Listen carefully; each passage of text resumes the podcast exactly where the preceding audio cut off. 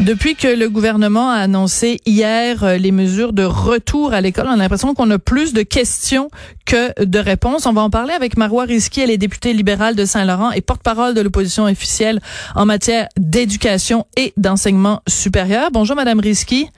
Bonjour.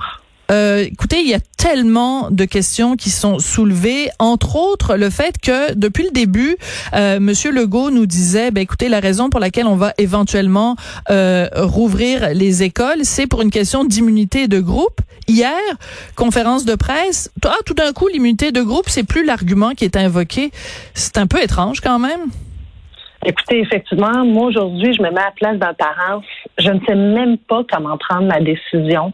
Euh, parce qu'effectivement, depuis plusieurs jours, le, premier ministre euh, nous a donné un cours 101 sur euh, l'unité de groupe, à quel point c'était important, c'était et les, les raisons qui poussaient vers la réouverture des écoles qu'on nous disait, c'était il y avait une portion oui économique, il y avait une portion unité de collective, mais hier ça a été complètement évacué. Mais pourtant, quelques heures plus tard, l'Institut national de la santé publique du Québec émet une mise en garde par rapport euh, à un risque de recrudescence et de d'unité de collective qui ne serait pas atteint. Euh, alors, c'est sûr que ça suscite des inquiétudes auprès des parents, des enseignants, euh, du personnel scolaire et tellement de questions, ça va nous prendre des réponses. Et vous savez, Madame Durocher, on demande aux parents de lever la main d'ici lundi prochain pour mm-hmm. savoir si ou non ils retournent leur enfant à l'école pour prendre une décision, encore faut-il qu'elle soit éclairée. Et pour qu'elle soit éclairée, j'invite le, ministre de l'Éducation qui nous dépose différents plans, euh, ainsi que le, il nous dit que son plan a été avalisé par l'INSPQ de la santé publique. Ben, Pouvons-nous lire justement qu'est-ce qu'ils ont dit? C'est quoi aussi leurs inquiétudes? C'est quoi les bémols? Parce qu'il n'y a pas de plan parfait. On en est tous conscients qu'il n'y a jamais de plan parfait. Mais encore faut-il que nous, on ait un plan détaillé de retour à l'école, un peu comme euh, le Danemark, où est-ce qu'il y a vraiment un cahier de charges sanitaires très important et détaillé pour s'assurer de bien désinfecter non seulement les installations, mais même les jouets des enfants pour limiter le risque de propagation de, de ce virus. Oui. Alors, ben, vous avez tout à fait raison de souligner euh, cette histoire du, du, tweet hier, en fait, du communiqué même de l'Institut national de la santé publique. Quand c'est sorti hier, on était tous atterrés parce que ça venait tellement euh, contredire en partie, en tout cas, euh, le, ce que ce que le, les ministres nous avaient dit avant, et surtout c'était pas rassurant parce que on nous nous dit depuis le début que ces décisions-là sont prises main dans la main avec la santé publique. Ben ça a l'air que la main de la santé publique pensait pas la même chose. Un autre point dont il est important de parler, c'est que euh, vous avez parlé évidemment des conditions sanitaires dans les dans les écoles. Euh, on le sait que en temps normal au Québec, ça prend la croix et la bannière des fois pour qu'il y ait un préposé qui vienne ne serait-ce que balayer les salles de classe. Moi, c'est ça qui m'inquiète de me dire ben des, lieux qui sont pas toujours hyper salubres. Là tout d'un coup ça va être impeccable les gens vont passer à toutes les heures aller euh, faire euh, nettoyer désinfecter les poignées de porte et les bureaux. Je veux dire euh, je sais pas comment on va faire ça honnêtement mais moi, je vous rappelle que si c'est le modèle danois qu'on semble suivre, le Danemark, à chaque deux heures, tout est désinfecté, incluant les jouets. Euh, on s'assure que les enfants ne se prêtent pas leur matériel. Euh, mais nous, au Québec, la réalité québécoise, c'est qu'on a un concierge par école. Mais lui, il ne pourra pas tout faire. Il ne pouvait pas déjà tout faire avant la mm. pandémie. Alors, pendant la pandémie, alors qu'on veut lui demander d'en faire plus, mm. euh, il va falloir qu'on ait une équipe d'anges gardiens sanitaires dans les écoles pour vraiment s'assurer qu'on est capable de désinfecter l'ensemble des mm. jouets, du matériel. Mais aussi, je vais vous dire, là, on a vu là, partout au Québec une montagne de questions. Pouvons-nous avoir, un peu à l'instar du ligne Info Santé, mais ligne Info École, les parents ont des questions. Les parents ont vraiment des questions, puis les questions sont légitimes. Euh, alors, nous, notre rôle du gouvernement, là, c'est de les rassurer. On, et je parle aujourd'hui encore avec l'équipe de M. Raberge, parce qu'on a tellement de questions, puis moi, titre de porte-parole, ben, c'est de prendre ces préoccupations, puis essayer vraiment de bonifier le plan, euh, d'être capable de rassurer la population, de leur donner le maximum de, de réponses à leurs pour qu'ils puissent prendre une décision en toute connaissance de cause ou à tout le moins, parce que je comprends que on n'aura jamais le risque zéro. Ça, on en est tous conscients. Mais pouvons-nous réduire les inquiétudes?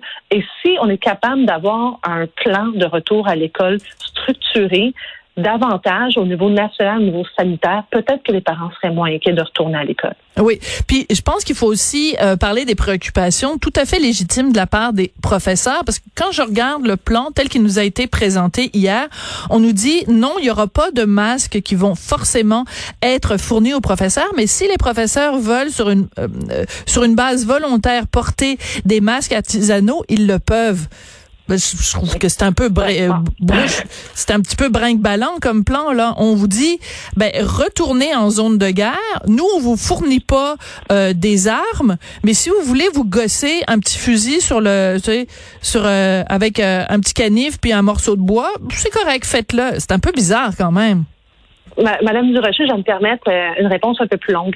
On a commencé notre combat contre la COVID-19 euh, tout le monde ensemble dans le même bateau, puis il faut le terminer de la même façon. Hmm. Et pourquoi qu'on a eu une grande euh, cohésion sociale pour euh, faire en sorte que tous les Québécois ont suivi notre commandant en chef, notre premier ministre, c'est qu'on avait des réponses claires, transparentes.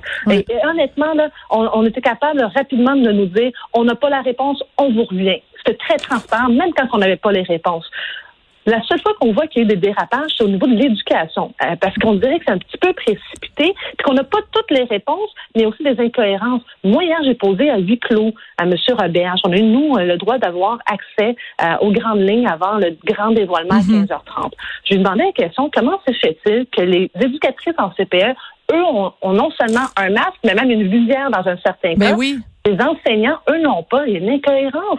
Et oui, mais en même temps, en même temps, Madame Risky, euh, il y a la question du contact. Euh, J'ai une éducatrice en garderie, c'est c'est dans sa description tâche. Il faut qu'elle touche aux enfants. Hein, je dirais, c'est c'est alors qu'un professeur au primaire normalement devrait pouvoir théoriquement garder le 2 mètres. C'est c'est peut-être ça la différence quand même. Vous avez raison de dire théoriquement, mais on sait comment c'est dans les classes de 6 ans, 7 ans. Euh, on va demander aux professeurs de consolider les acquis tout en faisant l'arbitre du 2 mètres. Euh, et on nous a expliqué que même si on réglait la question du 2 mètres, on a quand même notre scientifique en chef, Dr Arruda, qui disait que les gouttelettes euh, peuvent euh, évidemment euh, être lancées à peu près à deux mètres. Alors, ça sera difficile. Hein. On peut voir que cette crainte-là, elle existe. Alors, à tout moins pour rassurer le personnel enseignant et scolaire, ceux qui vont en faire la demande d'avoir un masque, faut nous leur donner, s'il vous plaît? Je pense qu'on va vraiment calmer les, les, les, craintes des, des enseignants, à tout moins avec les masques, parce qu'on a besoin d'une cohésion si on veut que ça fonctionne le retour à l'école. Ça ne pourra pas se faire dans la panique. Sinon, ça ne marchera pas. On est encore en guerre contre la COVID-19. Et je, nous rappelle que le Premier ministre nous l'a clairement dit, l'épicentre de la pandémie est, à Montréal. Oui, mais c'est pour ça aussi qu'on retourne à l'école plus tard. il nous reste très peu de temps. Vous je... permettez, Madame Durocher, c'est vrai qu'on se tourne plus tard, mais on retourne une semaine plus tard, alors que la COVID-19, les symptômes, ça nous prend 14 jours pour bien les évaluer. Est-ce que ce serait pas précipité si on n'attend pas à place une autre semaine davantage pour bien étudier comment ça s'est fait la réouverture des écoles en région avant de rouvrir Montréal? Oui. Euh, il nous reste très peu de temps. Je veux absolument vous poser euh, une question euh, bon, vous n'avez pas d'enfants vous-même. Est-ce que vos collègues euh, libéraux qui ont des enfants, est-ce que eux, ils ont pris la décision? Est-ce que vous savez s'ils vont en effet envoyer leurs enfants à l'école euh, au retour le 11? tous mes collègues sont embêtés en ce moment parce qu'ils n'ont hmm. pas les réponses à leurs questions. Ils partagent exactement les mêmes inquiétudes que les parents québécois. Avant d'être politicien, on est d'abord parent. Hein. Bien sûr, bien sûr. Non, non, je comprends tout à fait. Mais en effet, beaucoup de questions et bon, certaines réponses, mais euh, pas toutes. Merci beaucoup, Marois Risqué, d'être venu euh, nous parler euh, aujourd'hui. Et ben, continuez d'en poser des questions parce que... le 30 avril, on est avec le ministre Berge en Parlement virtuel. On posera vos questions. Parfait. Merci beaucoup. Merci, au revoir. Marois donc, qui est député libéral de Saint-Laurent et porte-parole de l'opposition en matière d'éducation. Merci beaucoup d'avoir été là, puis on se retrouve demain midi. Merci à Hugo Veilleux, Maude Boutet et Gabriel Meunier.